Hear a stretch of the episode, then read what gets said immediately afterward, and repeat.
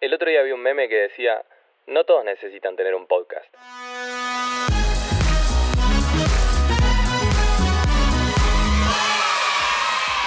Bueno, bienvenidos a un nuevo Cabrocast, el podcast de El Cabro. Y sí, hoy nos vamos a dar un poco de lugar a fantasear por ahí con, con el futuro, con lo que puede llegar a pasar, pero no, no un futuro como lo de las películas eh, ciencia ficción, con robots, transformers, sino el futuro más próximo. Y, mira que no tenemos que irnos a la fantasía ni a lo irreal, ni mucho menos, ¿eh?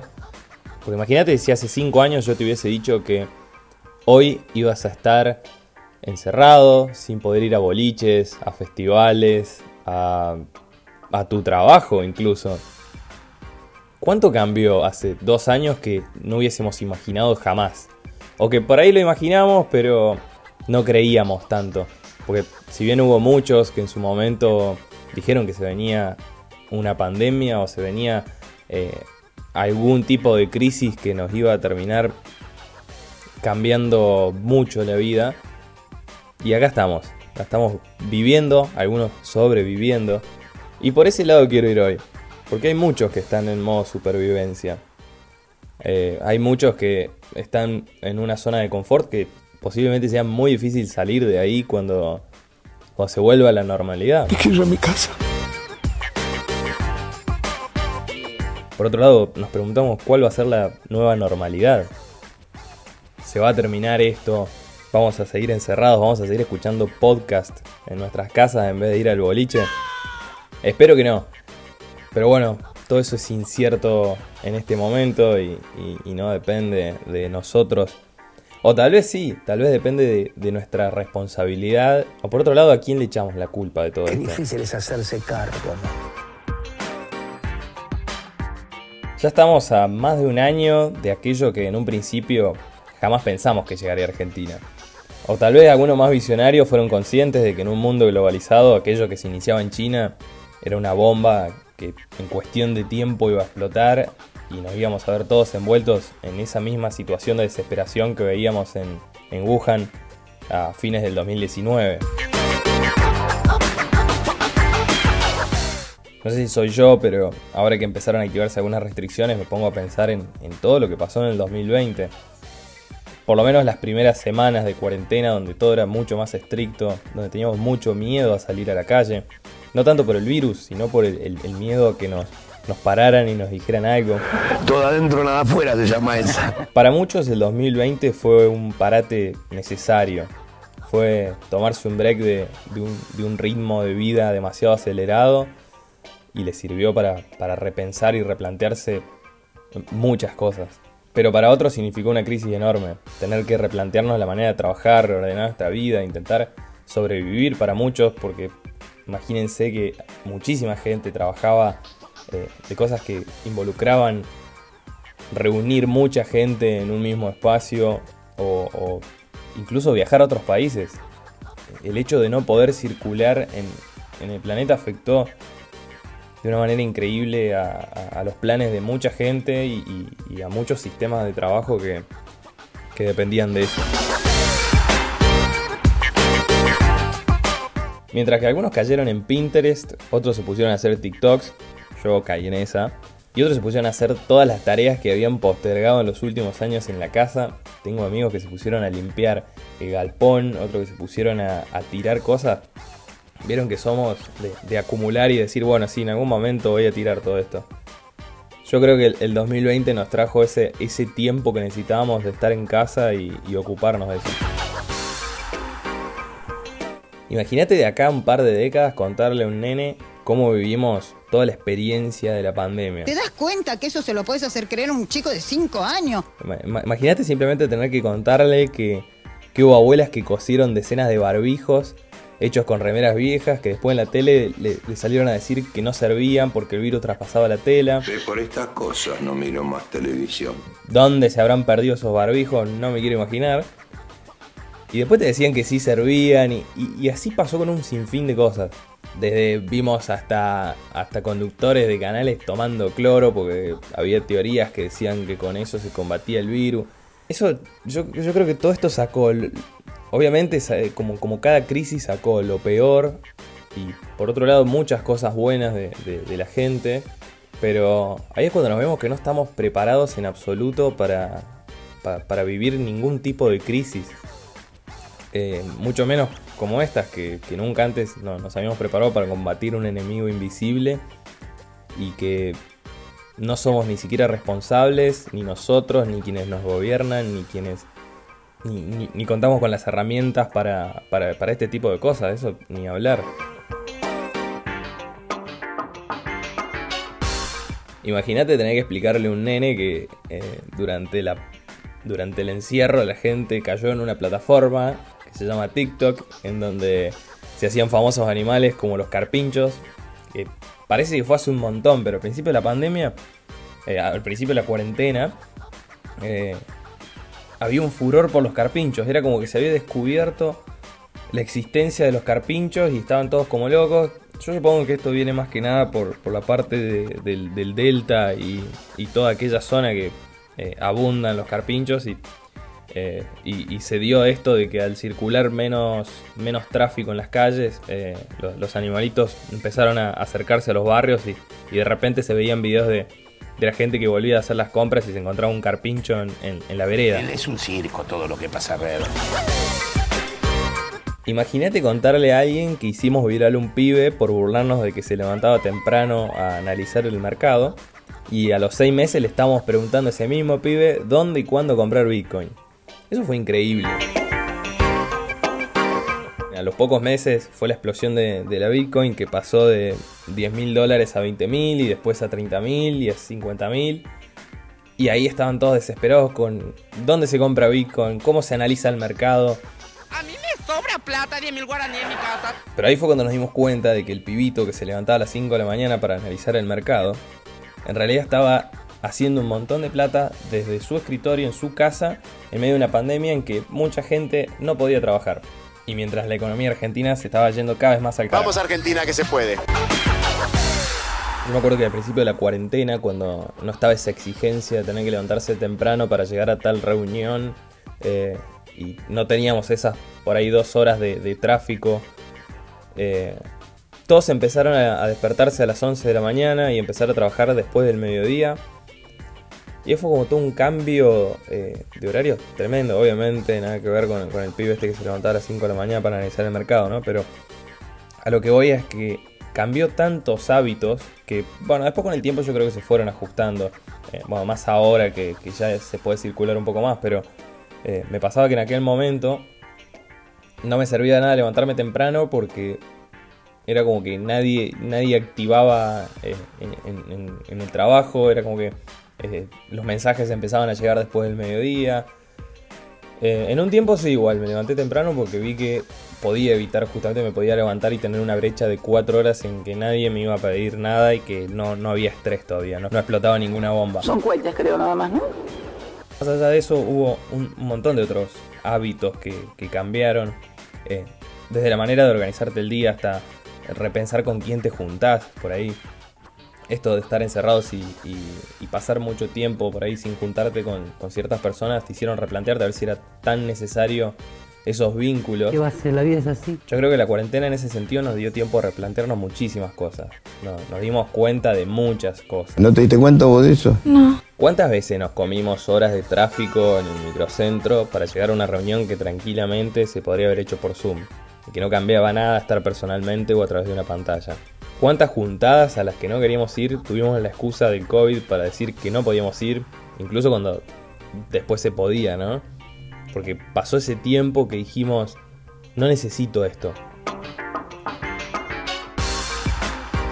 Para que no nos quedemos solamente con mi opinión, todo esto también eh, lo estuve charlando con amigos y, le pedí justamente que, me aporten eh, un poco a esto que, que, estoy poniendo en la mesa, que es esos cambios que te dio eh, que te trajo la cuarentena, el encierro, qué cosas te hizo replantearte por ahí o, qué, fueron, qué fue lo que más te marcó.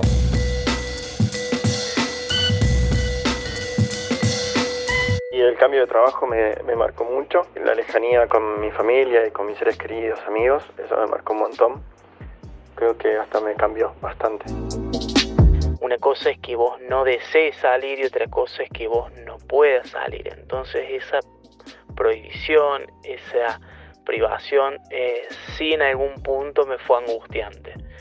Ese no poder salir y si de todas maneras salieras y no, no hay nada abierto, eh, fue un poco angustiante en algún momento y, y no tengo ganas que vuelva a pasar, pero lo cierto es que sé que va a volver a pasar porque no nos cuidamos un carajo, entonces inevitablemente van a volver las restricciones y vamos a volver a pasar lo que no tenemos ganas de pasar.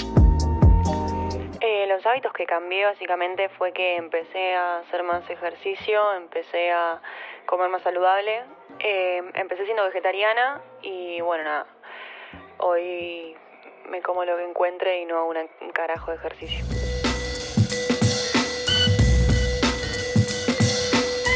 Indudablemente una de las cosas que más nos marcó fue no poder salir de nuestra casa o tener que hacerlo respetando ciertas normas que hasta nos parecen por ahí algunas un poco absurdas, eh, como fragmentar por horarios, cuándo se puede salir y cuándo no. Eh, ese tipo de cosas nos llevaron a, replantearnos por ahí eh, la manera en que se estaba organizando la forma de combatir esto. Y es ahí, bueno, cuando se generó eh, una, cierta rebelión en la gente ante todo este sistema que procuraba cuidarnos y que terminamos todos dudando de si es para cuidarnos o si es para controlarnos de alguna manera. Es tal el impacto que tuvo el coronavirus en nosotros que muchos de esos hábitos van a seguir siendo parte de nosotros, más allá de que si mañana se termina la pandemia o no. Eh, hay muchas cosas que se acentuaron con, este nuevo ritmo de vida eh, y que por ahí antes o las pasábamos por alto o, por ahí por la misma insistencia o no sé, eh, la verdad habría que analizarlo más, más profundamente, pero me refiero igual a hábitos, no sé, un poco más simples. Vamos, vamos a escuchar ahí lo que, lo que nos decían los chicos, esta, respondiendo justamente a esta pregunta, como qué hábitos, y, piénsenlo ustedes también, qué hábitos que, por ahí no tenías antes de, la cuarentena, eh, ahora son parte de tu, vida y, más allá de, la, pandemia o no, eh, pensás seguir teniéndolos.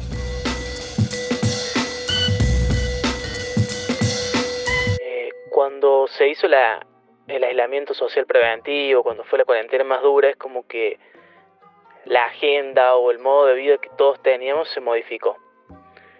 En esa modificación eh, adopté nuevas costumbres y obviamente todos pasamos a, estar en un rango de mayor soledad o, mucho más afianzados en el núcleo familiar y no tanto en las amistades porque no se podía salir. Eh, entonces cuando se flexibilizó la cuarentena me puse a pensar que, que por ahí tenía juntas o tenía pequeñas peñas o encuentros de noche con gente que, que yo creía que por ahí, eh, no sé si eran mis amigos o me llevaba bien y, y por ahí me, di cuenta que no la pasaba bien en esos encuentros, no la pasaba bien en esas juntas y y me di cuenta que, no estaba obligado ni atado a hacer eso y, por eso reduje un montón lo que es salidas sociales para darle ese tiempo a cosas que me interesan más y solo mantener esas pequeñas salidas en las que puedo hablar y desarrollar temas que me importan y me interesan. Eh, me pasaba de tener casi peñas por compromiso en las cuales me quedaba toda la noche diciendo, ah, mira vos, claro, cierto, tenés razón, mira vos, claro, cierto, y no estaba bueno. Es como que iba a cumplir. Cambié mucho el tema de organizarme con, con las cosas de la casa, con, con las compras, eh, el, salir fuera de casa, digamos, me organizé mucho más. Antes por ahí me faltaba algo y iba a salir, ahora como que me organizo mucho más con eso para no estar tan expuesto fuera de casa. Eh, Sí, eh, tomé el hábito de, salir a andar en bici lo más que pueda, no todos los días, pero lo más que pueda. Eso es un hábito que está, bueno y, ayuda un montón con esto del encierro. Eh, a no tomar medio transporte público, olvídate, eso no, no lo cambio más. Es increíble. A lavarme las manos muchas veces, muchas veces. Se lava las manos. Che, cuando hablas de cambios, ¿hablas de cambios físicos? Porque engordé como 10 kilos en la cuarentena. Se le soltó la cadena. Suelta la cadena. Ahora, si me hablas de otros cambios, y la verdad que mentalidad, mal.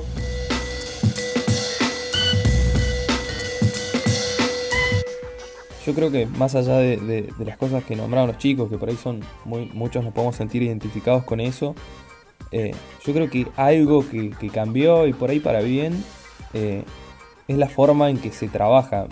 Ahí nos dimos cuenta de que había muchos trabajos que se pueden hacer desde la casa, eh, de manera remota, y que eso por ahí no implica moverse, lo cual suma mucho tráfico y por ende gases que afectan al medio ambiente. Y por otro lado, desde el punto económico, quien tiene una empresa y tiene que tener un lugar con 30 empleados, de repente no tiene que alquilar una oficina tan grande, no tiene que, eh, no sé, producir gasto desde hasta el café, ¿entienden? Entonces, eh, si, lo, si lo ponen a ver de- desde tantos puntos distintos, eh, en muchas cosas sumó impactos positivos. De hecho, se demostró eh, en los, los primeros días por ahí de la cuarentena en Europa eh, el impacto de- ¡Impacto! que tiene, eh, no sé, el, el- el- el- el hecho de que haya eh, tanto tráfico, cuánto daño le hacemos al, al medio ambiente en una semana simplemente.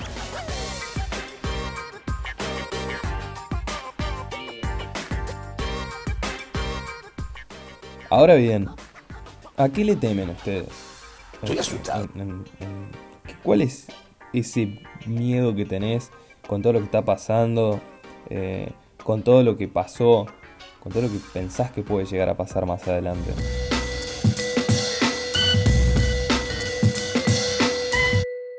Me atemoriza es el no saber qué va a pasar.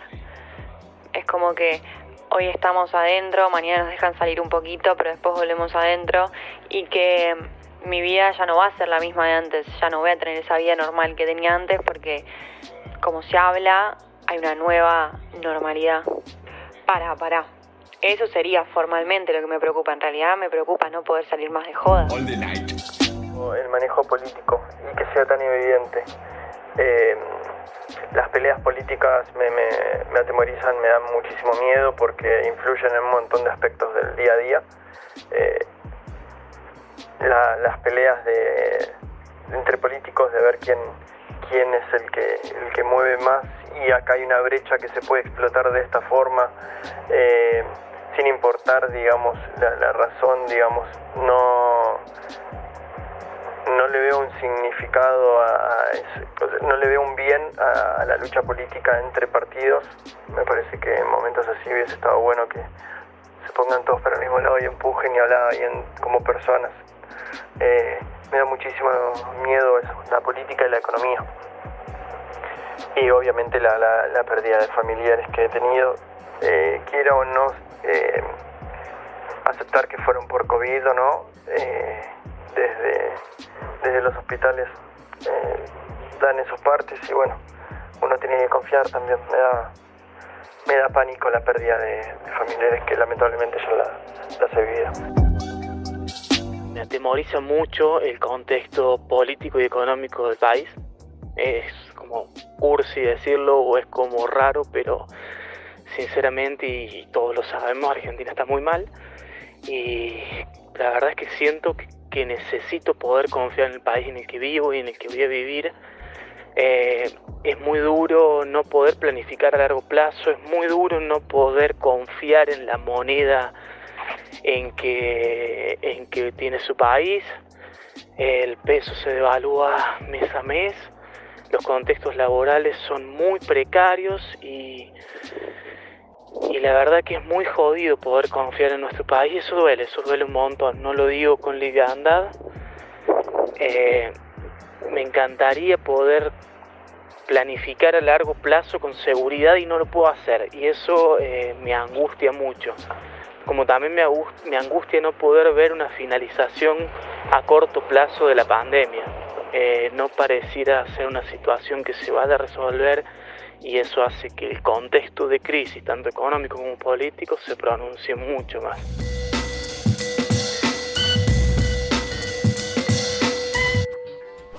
Bueno, es más que evidente que uno de los mayores miedos que todos tenemos es que esto sea nada más que un bucle eterno eh, de nuevas cepas y, y, puede haber más. De algo que no se va a terminar más y que es la nueva realidad y que tenemos que adaptarnos a eso y que la vida tal como la conocíamos hace tan solo un par de años atrás, eh, de ahora en más, no, no existe eso, sino que vamos a vivirlo de, una manera muy distinta y que el 2020 o, o, fines de 2019 tuvo un impacto tan grande en nuestras vidas que de repente se volvió esto, ¿no? Es cierto. Así que venga lo que tememos o algo peor, tenemos más que en claro que no nos queda otra más que adaptarnos, cuidarnos y más que nada aguantar lo que se venga. Lo que sí veo que y me llama mucho la atención es el, pánico que todos tenemos a la, incertidumbre en sí, el miedo a lo desconocido, eh, el simple hecho de no saber cómo prepararte para lo próximo que va a desestabilizarte. Yo creo que esa es una de las, de las cosas que hoy por hoy más nos está afectando y, bueno, lo, vemos en que hay mucha gente que está teniendo muchos problemas eh, psicológicos eh, a causa de todo esto. Yo pienso que no está en su sano juicio. No sé bien de dónde viene el término apocalipsis, pero muchas veces lo relacioné, eh, o yo lo relaciono así, no sé por qué, con, la iglesia, como el fin del mundo y demás. Y, no sé por qué en Los Simpsons eh, era como que decían que tenías que tener calzoncillos limpios si, te, si llegaba el día del fin del mundo. Eh, no sé si, si era como cuando te vas de viaje que tenés que tener ropa limpia, o, no, no, entiendo bien cuál era la idea, me encantaría que alguien me la explique. Em, pero bueno, vieron que desde el cine siempre, no siempre, pero bueno, es como que se juega mucho con, apocalipsis zombies o, con extraterrestres. ¡Están hablando del faso! Es como que está relacionado con que eh, la gente, los, seres humanos se van a volver zombies o con que va a venir una fuerza externa que va a acabar con nosotros. Eh, veo que pocas veces se, relaciona con un meteorito, que es lo que ya pasó. Eh, sería un poco más lógico por ese lado, porque de hecho ya pasó. podría volver a pasar tranquilamente. Em, así que nada, te, voy a invitar a que te imagines en este momento cómo sería una, una, apocalipsis o, cómo, sería el, no sé, una situación de caos tal, más de la que vivimos, obviamente muchas veces más de, la, que, de la que vivimos al principio de la pandemia. Eh, ¿qué, te imaginas? gente escapando a campos de refugiados, mucha desesperación, incertidumbre. Imagínate que en este momento, mientras me estás escuchando a mí, eh, empieza a haber, no sé, eh, militares por todos lados, evacuando gente, no sabes bien qué pasa, no te cuentan mucho, te están haciendo evacuar el, pueblo, la ciudad, lo que sea, eh, y, mucho no entendés, porque viste que en, eso, en esos casos así se dice muy poco para no tratar de, para tratar de evitar el, eh, que la gente se alarme, pero al fin y al cabo se terminan todos volviendo más que locos. ¿Ustedes cómo se imaginarían una situación así?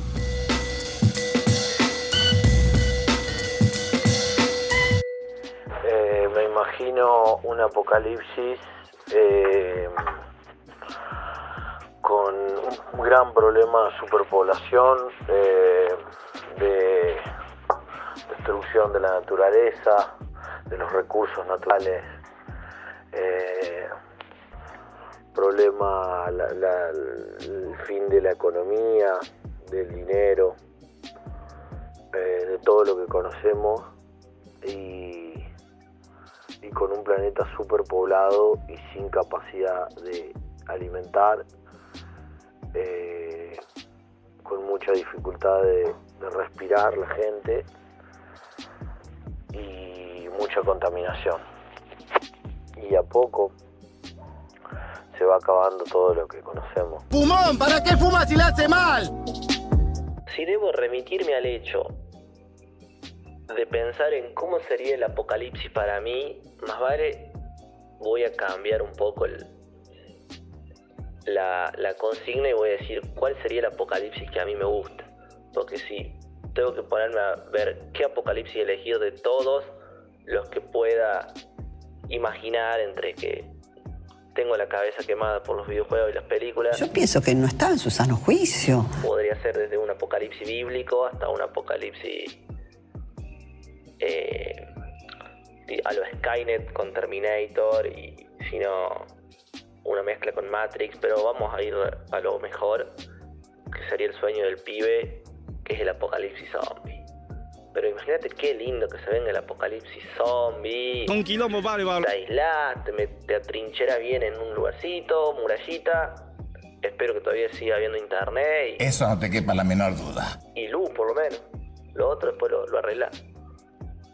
Pero qué lindo que sería un apocalipsis zombie. Imagínate, te levantás un día, se empiezan a, levantar las tumbas y la concha de la lora, el Dante hablando, la concha de la vida.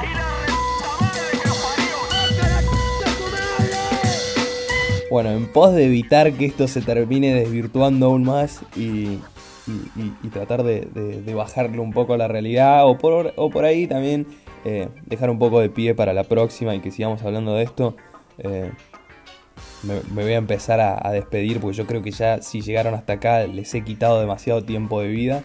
Espero que hayan tenido eh, un buen rato, que, les haya servido de, de compañía mientras, no sé, lavaban los platos, cortaban el pasto, estudiaban. estudiaban no, porque evidentemente eh, esto te sirvió mm, de más que buena excusa para, para no estudiar. Por ahí mientras te estabas preparando el mate o por ahí, no sé, lo que sea.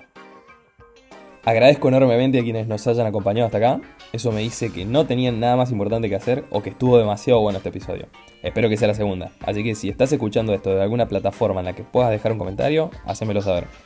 Si te gustó, te invito a darle like y compartir. Pero si no te gustó, eh, bueno, lamento decirte que eh, de momento no estamos ofreciendo reembolso. ¡Se fuimos!